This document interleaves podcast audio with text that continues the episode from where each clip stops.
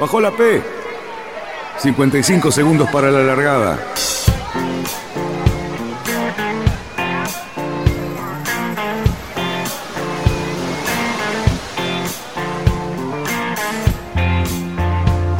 Así comienza Radionautas.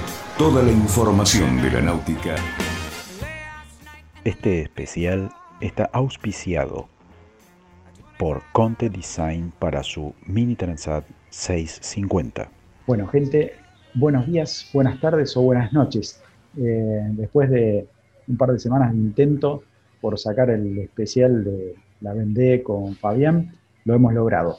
Así que hoy la van a tener disponible eh, y no es para menos porque venimos con un montón de info este, acumulada que estuvimos evacuando en los programas de los viernes, que pueden descargar desde la página. Eh, pero bueno, hoy vamos a hablar de alguna cosita especial antes del programa del viernes y tenerlos más informados. Eh, ¿Cómo estás, Fabián? Bien, todo bien, por suerte. Todo bien y siguiendo bastante la, todo lo que va pasando en esta IMOCA que está haciendo, creo yo, la, más divertida y la más interesante de, estas últimas ediciones. Eh, seguro que sí. La verdad que está el pelotón muy, muy apretado, aunque uno agarra y si ve el primero contra el último hay como 3.000 millas, pero eh, la verdad que los grupos eh, están muy aglutinados, de eso vamos a hablar porque eh, la verdad que está muy interesante ver que las diferencias entre los foils de primera generación, de segunda y los sin foils, la verdad que no han marcado todavía una diferencia tan contundente como esperábamos, digamos, 15 o 20 días antes de, arrancar la, la regata, ¿no es cierto? Sí, creo que está buenísimo. Creo, que se está notando eso de, que las diferencias no son tan grandes en mar abierto, vamos a decirle. Y hay cosas muy interesantes. O sea, estamos viendo una regata donde hay tres barcos que se van intercambiando las posiciones en la punta. Eh, barcos que de repente pierden 90, 100 millas y en dos días pueden volver a estar en contacto y, y peleando y cambiando la posición con los barcos de más adelante. Después tenemos un, un segundo pelotón, yo creo que es algo increíble, donde están mezclados barcos de primera, segunda, tercera y hasta cuarta generación, en donde eh, hace dos días venían cinco barcos separados por menos de una milla. Este, es, impresionante. Y, ver cómo diferencias tácticas o diferencias de llevada en el trimado del barco pueden hacer que barcos viejos, o entre comillas viejos, puedan ponerse competitivos y defender muy bien su, su posición con barcos mucho más nuevos, ¿no? Después tenemos otro, otro pelotón entre medio. Bueno, después tenemos dos barcos solitarios, acá Clarice Kremer y, y el marido de, eh, Samantha Davis. ¿No? Didac Costa, que está ahí con. claro. que tenemos todo otro grupete y lo tenemos al L'Occitane. Que también que está ahí suelto. Y en el medio está el L'Occitane, que está. que se este, separó de ese grupo. Está pasando de un pelotón al otro este, parece que va volando sobre las olas el muchacho. Eh, no, el L'Occitane espectacular. A ver, L'Occitane, para mí, para mí, a mí me hubiese gustado ver al L'Occitane, te lo contaba recién, ver al L'Occitane eh, prendido en la punta en esta etapa, porque me, me da la impresión como que el barco, a ver, el barco fue creciendo mucho en rendimiento a medida que fueron pasando los días. Y cuando llegó a los mares del sur, el barco despegó. O sea, creo que que, a ver, uno analizando un poco los videos, viendo cómo navega el barco, viendo las cualidades que tiene el barco, pareciera bastante lógico, eh, siempre partiendo de que estamos hablando de todos skippers de primer nivel, ¿no? Sí, sí, claro. Indiscutibles. Eh, el barco como que se agrandó en esta parte del, recorrido, como que le sentó bien los mares altos, como que le sentó bien el, mucho viento, eh, y cuando el viento fue constante, pudo hacer una muy buena diferencia respecto del resto. Sí. Este, yo creo que ese barco con más proa redonda, más voluminosos en proa, le permite andar un poco mejor sin caer tanto, quizás es hasta más, más la navegación es más suave, digamos, más constante que los otros barcos que pueden andar más arriba, abajo, arriba, abajo.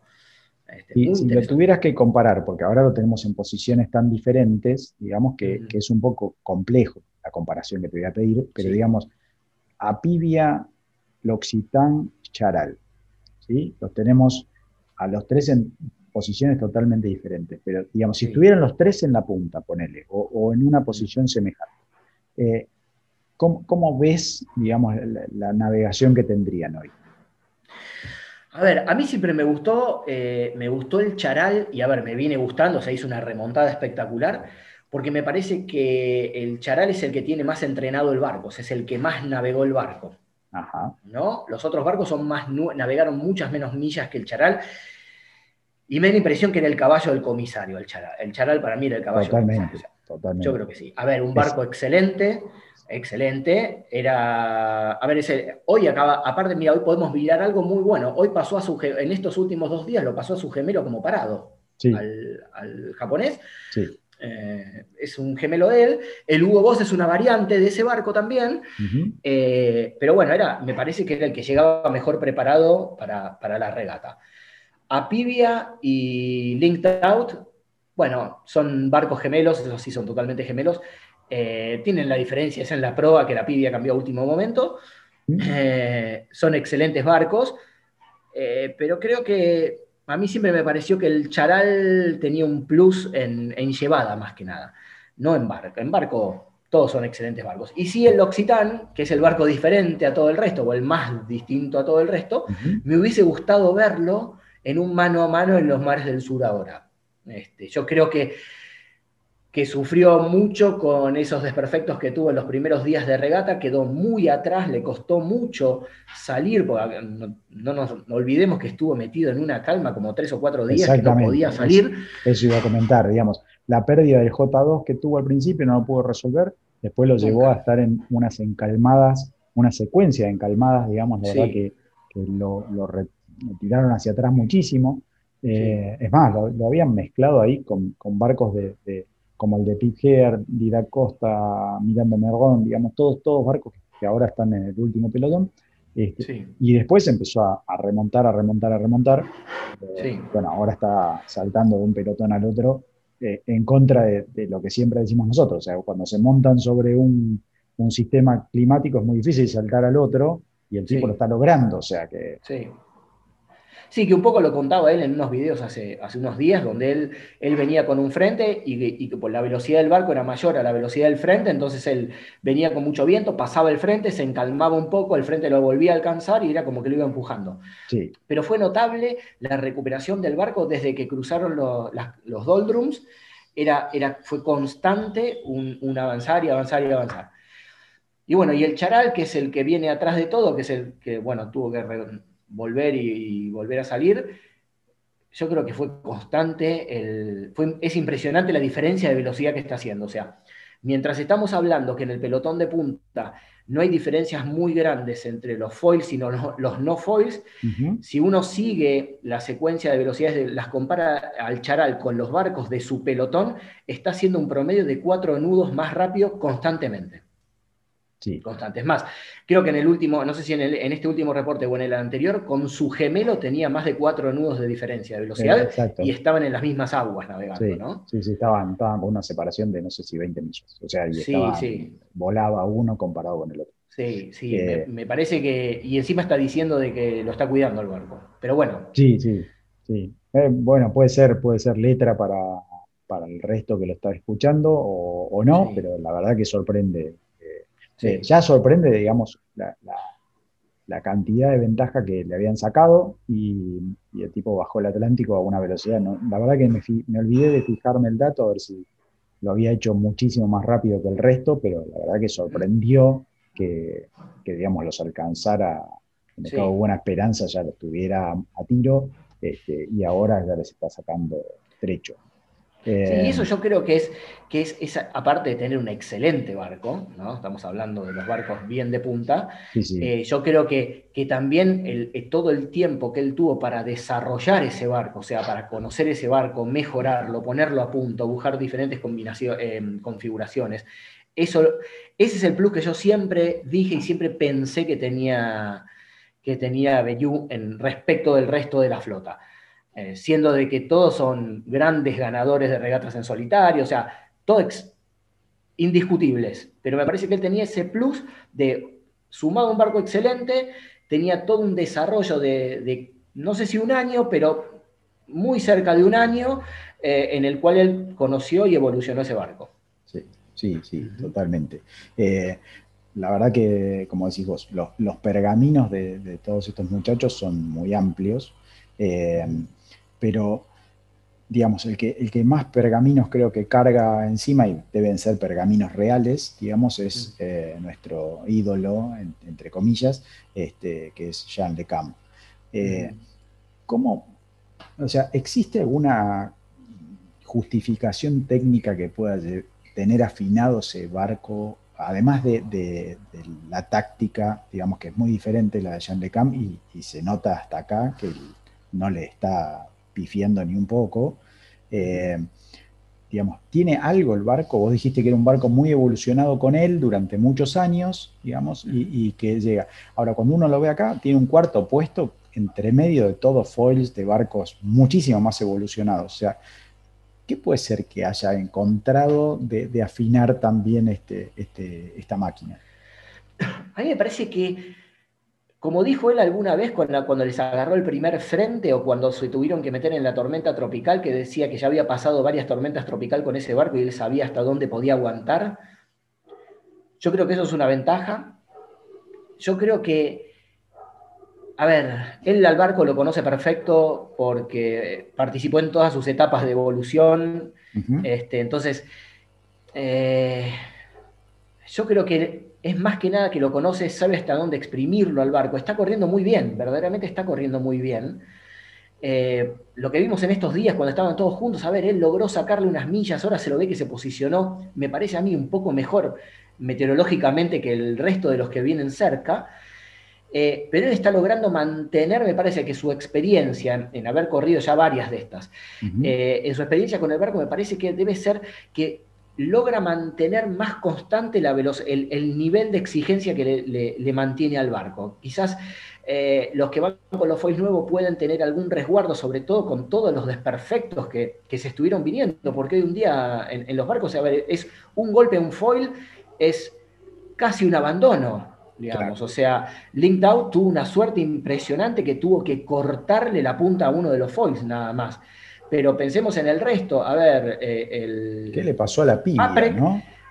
que la piba le pasó lo mismo y, rompió parte del sistema de gobierno de los foils, ¿no? Que, está pudiendo, que pudo reparar. Pero pensemos en el Papre que le entraba agua, o sea, rompió una caja de foil. Este, o pensemos en Alex Thompson, o pensemos en, muchos otros barcos que ante un golpe, o mismo eh, eh, Samantha Davis, que, también le pegó a la quilla, rompió o fisuró el killbox y tuvo que entrar a, Ciudad del Cabo para reparar. Este, entonces, yo creo que ahí todavía me parece a mí que, los que tienen foil deben venir con alguna, algún cuidado y él tiene las orzas y que también, a ver, un golpe en las orzas es, también es complicado.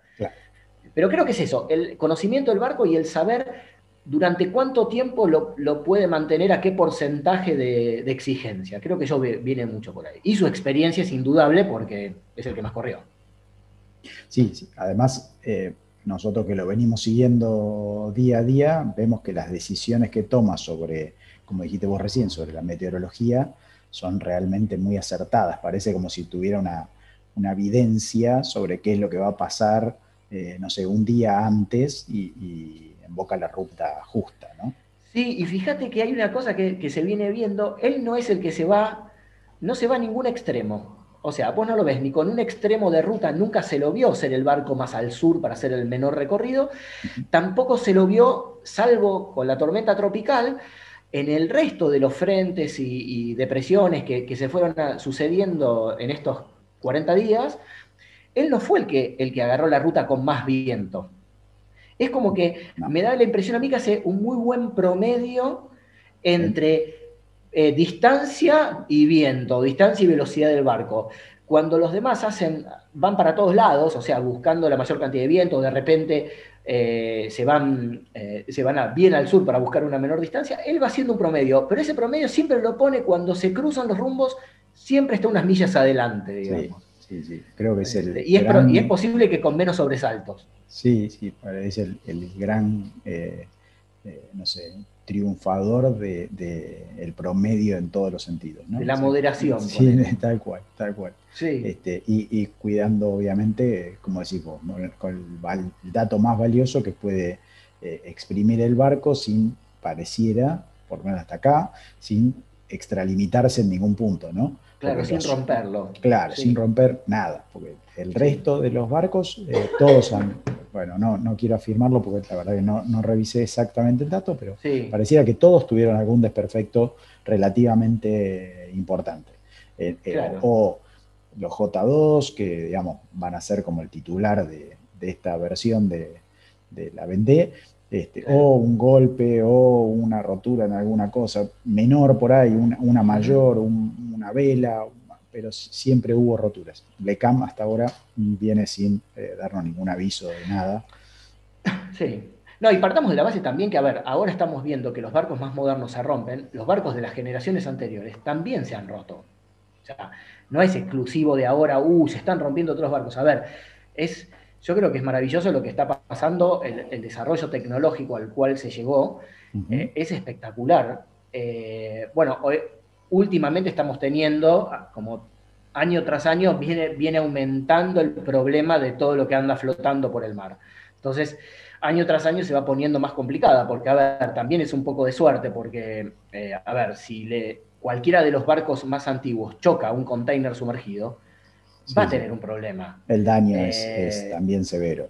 Es inevitable, porque a ver, estamos hablando de velocidades muy similares, no es que uno anda a 20, nudos y el otro anda a 8. O sea, uno anda a 20 y el otro anda a 19.5.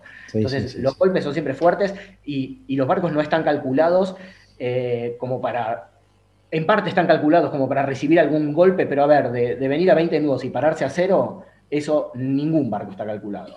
Seguramente pase que en barcos en, las, en las venideras o, las generaciones próximas de los, de los IMOCA tengan algún cuidado más de no ir tan al límite. Puede ser.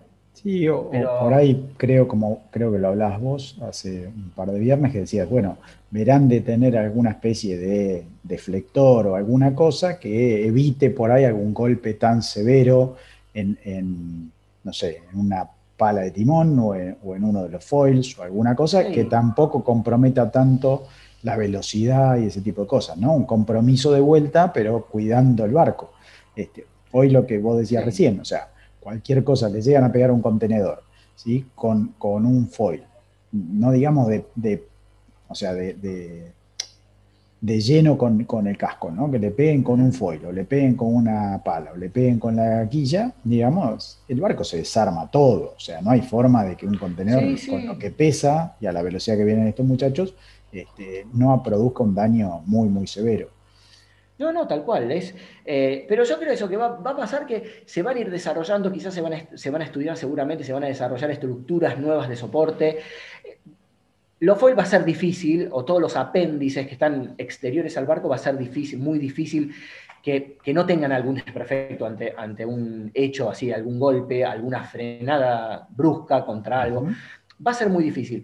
Seguramente lo que va a pasar es que algunas estructuras de, refuerzo interiores o se van a modificar, eh, o se van a desarrollar de distinta manera, o se van a poner en otras otros medios como para que eh, no le entre agua al barco, vamos a decir algo, o que quizás la rotura permita que el barco siga en regata. Pero bueno, también tenemos que pensar que es un barco 100% de regata al más alto rendimiento, en, donde cada gramo que se le agrega al barco cuenta. Eh, entonces, va a haber que desarrollar mucho para tratar de hacer el barco lo más fuerte posible con el menor peso posible, o que ya, a ver, esto ya está hecho. O sea, es seguir desarrollando un poquitito más, viendo, uh, a ver, todos los problemas fueron en estas zonas. Eh, yo creo que, a ver, el problema que tuvo, el Hugo Boss, el astillero, el, um, perdón, el astillero, el diseñador, van a tener unos feedback impresionantes, van a analizar perfectamente, van a simular todo ese, ese desperfecto como para modificar las estructuras, porque quizás con algún desarrollo distinto de la estructura, sin agregarle un gramo al barco, ese, esa rotura en el longitudinal de proa, en el mamparo longitudinal de proa del barco se hubiese evitado. Sí, eh, lo mismo el caso del PRB, o sea, el PRB no tienen, bueno, perdieron el barco, pero por ahí los tipos sepan que por la línea donde se rompió, lo que les contó Kevin y qué sé yo, sepan también que, che, a ver, el diseño que tenemos que modificar y toda esa información, como decís vos, este, va a hacer que la próxima generación sea un poco mejor. Por lo menos en ese, en ese tipo de fallas que, se presentaron, tanto en el, el Hugo como el PRB, que no fueron golpes, sino que fue eh, navegación en condiciones climáticas muy adversas. ¿no? Sí, fueron cargas, del, cargas que, se, que sucedieron en el barco por, la, por el solo hecho de estar navegando. este, el PRB tiene algo, como es un barco de generaciones anteriores, el PRB se les habían agregado como dos toneladas de, fibra de carbono eh, para reforzar toda la estructura interior. Todo eso se hace y está bien. Una estructura que está reforzada no es igual a una estructura que nace de determinada manera. O sea, todo lo que uno se agrega, hay pegados secundarios, hay un montón de trabajos que pueden fallar. Es ah. muy probable, muy a ver, no es 100% probable, pero es muy probable que la falla venga en el, en el, en el, en el agregado. ¿no? En algún lugar en donde se unen estructuras, en algún... No sé exactamente cómo fue que se hizo esa estructura, a ver si se hizo esa modificación. Sí, se desarmó mamparo por mamparo el barco, se reforzó y se relaminó y después se le pusieron los mamparos, se le agregaron estructuras. Pero donde hay pegados secundarios, donde hay estructuras que se colocan en la parte antigua, llamémoslo así, del barco, esas zonas generalmente son más débiles. Por eso se le agrega tanto, tanto ah. material, digamos. Ah. Entonces, no sé exactamente si ese fue el, pero, el, desperfecto, pero es probable que ante una llegada al límite de resistencia del material, la falla se inicie en un lugar donde hay una estructura que fue reparada, que fue eh, que tiene, quizás quedó alguna fisura que no se vio, entonces esa fisura se corrió, caminó y, se produjo la quebradura. Eh, son un montón de hechos que, se van encadenando y que generaron eso en segundos. A, ver, con lo que vimos con el Hugo Boss puede ser que sí, que la falla no haya sido, eh, la rotura no haya sido de un solo golpe, sino que a, ese momento, capaz que ya la, estructura estaba debilitada por montones de golpes anteriores o por navegaciones este, muy exigentes, y cuando llegó, digamos, rompió en ese momento, pero por ahí ya venía eh, dañada, y, Kevin no lo vio, como tuvo la suerte de verlo.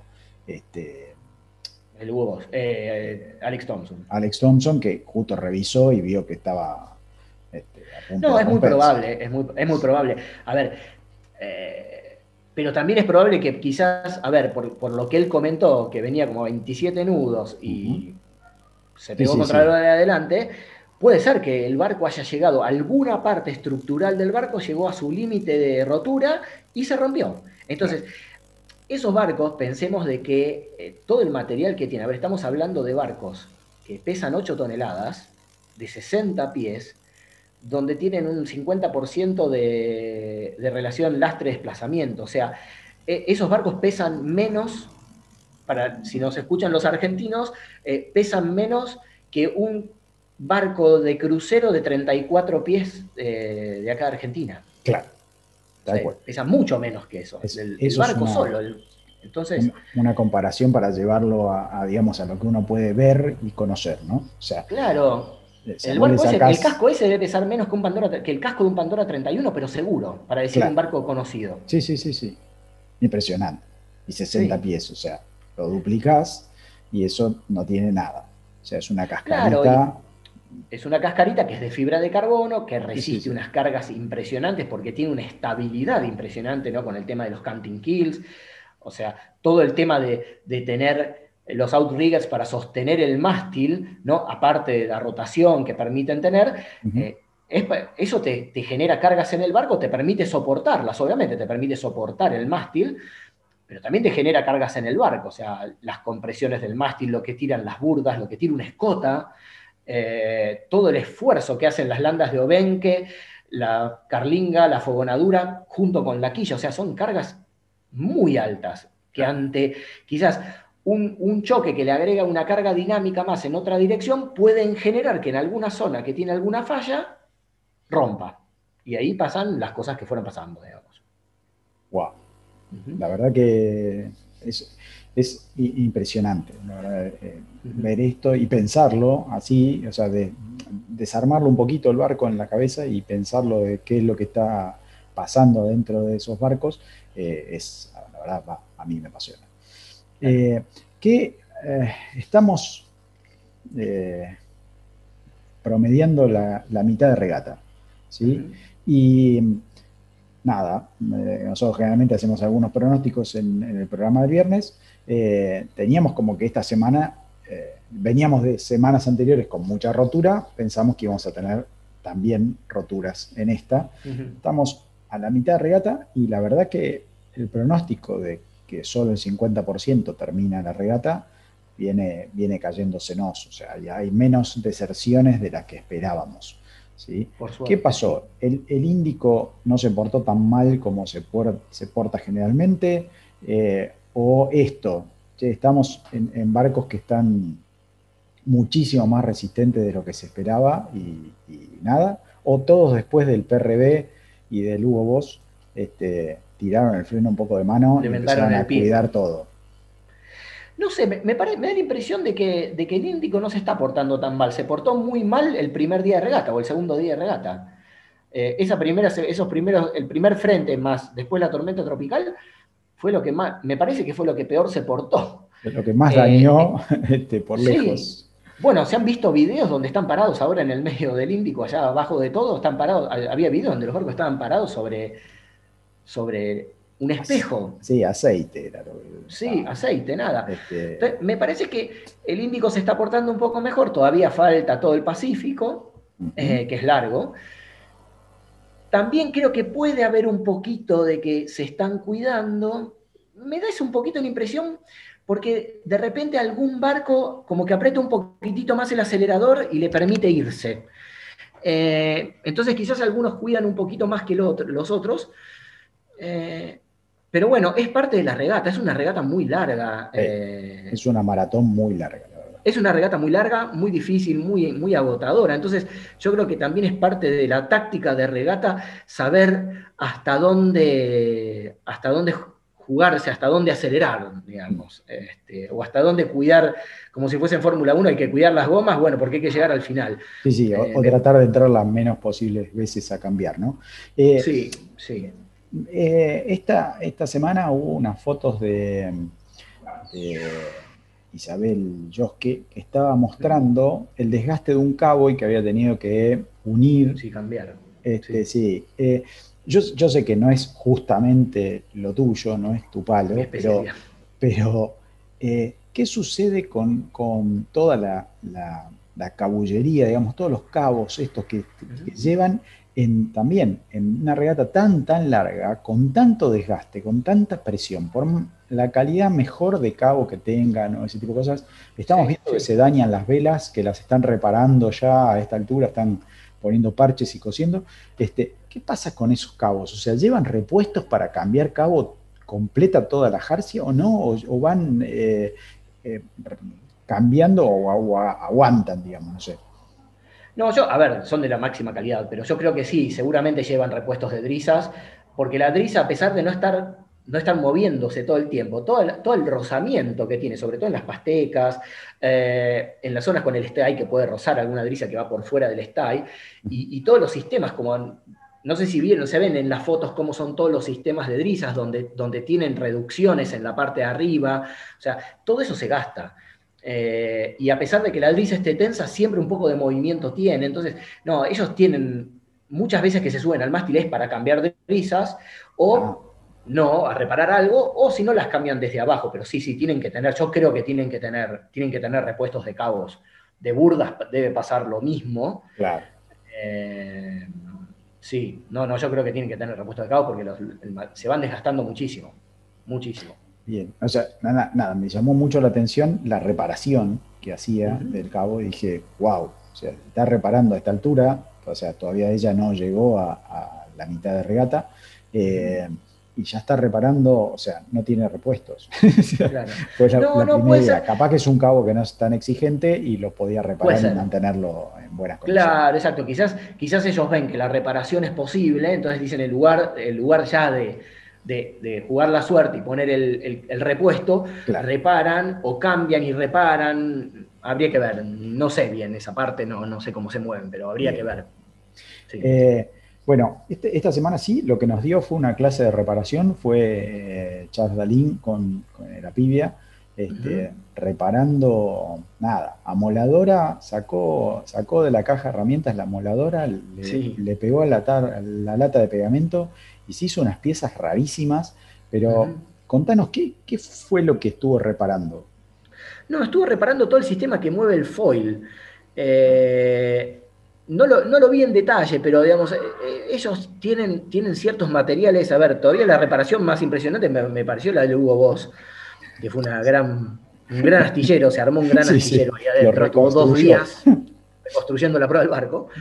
Eh, pero ellos tienen, a ver, con todo el apoyo que les dan desde tierra, deben haber, le dieron exactamente cuáles son los pasos a seguir, qué cortar, qué sacar, cómo hacerlo, cómo pegarlo. En el caso de Charladín también sabe porque es arquitecto naval. Entonces, eh, nada, reparan, pegan, laminan, todo lo que pueden. Y, terminó reparando y el barco ya está totalmente competitivo, totalmente competitivo otra vez. Sí, sí, eh, netamente los promedios que está haciendo está otra vez en carrera, modo Sí. carrera absoluto, y Sí. bueno, ya está segundo, y va, la última lectura, hace un ratito que, que miramos, estaba segundo y, y va a la casa de Verstappen, ¿no? Sí, sí, sí, sí. Eh, bien, eh, la verdad que un- una semana bastante movidita. Eh. Como para ir redondeando, no sé, excepto que tengas alguna cosita que se me haya escapado, pero para ir redondeando, ayer empezó la inscripción para la Mini Transat 2021. Sí. Eh, pregunta, hay mucha gente que se está inscribiendo, estoy seguro, digamos. Hay gente, creo que sí, no, no vi todavía, no me metí todavía para bajar, pero debe estar todo el mundo escribiendo. Eh, está- sí, sí, sí. Por lo menos, a ver, lo- los conocidos nuestros del lado del Mediterráneo se anotaron, ¿sí? Están todos Claro. anotados este, y, y ya mandaron que, que estaban en la lista. Eh, ¿Tenemos idea más o menos cómo es la- la- el descarte? Porque obviamente solo 84 pueden formar parte de la, Sí, de la de la largada. regata y se pueden inscribir solamente los que tienen cumplimentado el tema de, de los prerequisitos, ¿sí? Eh, pero obviamente si se anotan más de 84, que estoy seguro que va a suceder porque, digamos, ya el primer día eran un montón que estaban mandando en, la- en las redes que se estaban anotando, eh, ¿qué, qué mecanismo utilizan, más allá del que No pone la organización, que dicen eh, lo que priorizamos es la seguridad y la capacitación que tienen los, los skippers, ¿no? Los esquivas, O sea, sí. Eh, ¿Hay algún jurado, alguna cosa que tengamos que estar No, mirando ¿sabes que no sé cómo es? ver? Bien. No sé cómo es. La, la vez pasada, no me acuerdo cuántos se anotaron, pero faltando no demasiado tiempo, había muchos preinscriptos, pero no estaban, eh, no estaban todos, todos aceptados. Ah, Es más, había algunos que estaban preinscriptos y todavía tenían que hacer la clasificación, o le quedaban algunas millas por hacer, o le quedaba el recorrido de mil millas. Siempre, Ah, muchos tenían eso, no los de punta a punta, pero sí mucha, mucha gente nueva. Este, pero no sé cómo, cómo selecciona la organización de la clase después, cómo, cómo descarta. Bien, No, bueno, estaremos buscándolo entonces para, Sí. este, bueno, será una pregunta para el programa este, Y sí, Eh, que viene. sí. eh, que ahí vamos a tener, eh, vamos a estar en directo con, con algunos este, skippers de la, de la Mini y ahí trataremos de sacar algo de información y si no lo Sí, sí. averiguaremos para el próxima, la próxima semana. Si no lo tenemos seguro. claro que sí. Fabián, contanos un cachito de cómo viene el, el Conte 650. Mira, el Conte 650 está terminado, está en el astillero, estamos con el tema papelería en prefectura. Prefectura. Eh, y, y ya está, está listo. El barco está listo para navegar. eh, ya, tenemos, ya están acondicionadas las matrices para arrancar un segundo barco, Bien. eh, que en estos días se está definiendo. La idea es quizás en los primeros días de enero, ahora es una semana, un par de semanas medio raros, pero a Sí, mitad de enero la idea es, es salir a, salir, no, empezar a construir el segundo barco. Eh, organizando un poco esas cosas, viendo un poco con el- en el país cómo es el tema de los materiales, que no siempre están acá, entonces estamos organizando un poquito esto como para, para mantener el barco. A ver, el barco tiene materiales muy... Tiene los mismos materiales que todos los barcos europeos que acá son, en Argentina son difíciles de conseguir. Claro. Entonces, eh, nada, estamos organizando un poco eso para poder construir el barco con, los niveles más altos de calidad, digamos.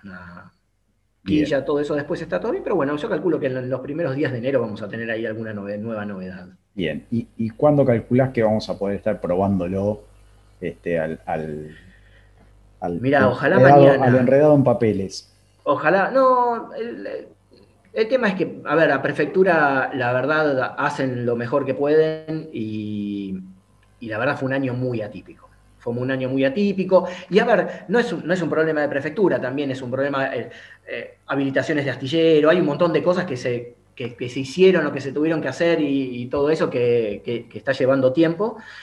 Eh, y bueno, ahora, ahora cuando, cuando ya todos los papeles entren del barco, entren en prefectura, yo creo que eso va a salir relativamente rápido. Este, por lo menos ya para pedir las pruebas de navegación y ahí con eso después, bueno, el barco ya podrá navegar y bueno, y ahí irán saliendo los, la, habilitación final, la homologación final para poder matricularlo. Perfecto. Este, pero bueno, estamos encaminados en eso. Bien, esperemos que eso se dé pronto para poder disfrutarlo un poquito y capaz que podemos agarrar y usar alguno de los skippers de, que tenemos por la zona, ¿sí? Que, están acostumbrados a, manejar algún otro mini este, para, que, para que se suban y lo prueben y nos Para que lo critiquen. Exactamente. Exactamente, sí. Bueno, Fabián, la verdad me encantó retomar los, los especiales y creo que vamos a tener eh, un, gran, una próxima gran semana de Vendé, todos entrando, o casi todos entrando en el Pacífico. Eh, así que nos preparamos para la próxima semana. Dale, espectacular. Y bueno, nos veremos mañana en el programa. Exactamente. Y ahí vamos a tener novedades, no tantas como acá de la Vendé, pero vamos a tener novedades de otras clases que estuvimos chumeando en la semana. Muchísimas gracias, Fabián. Este, te agradezco y nos vemos en el agua, como decimos siempre, y con vos nos vemos mañana en el programa. Dale, un abrazo y un abrazo a todo el mundo.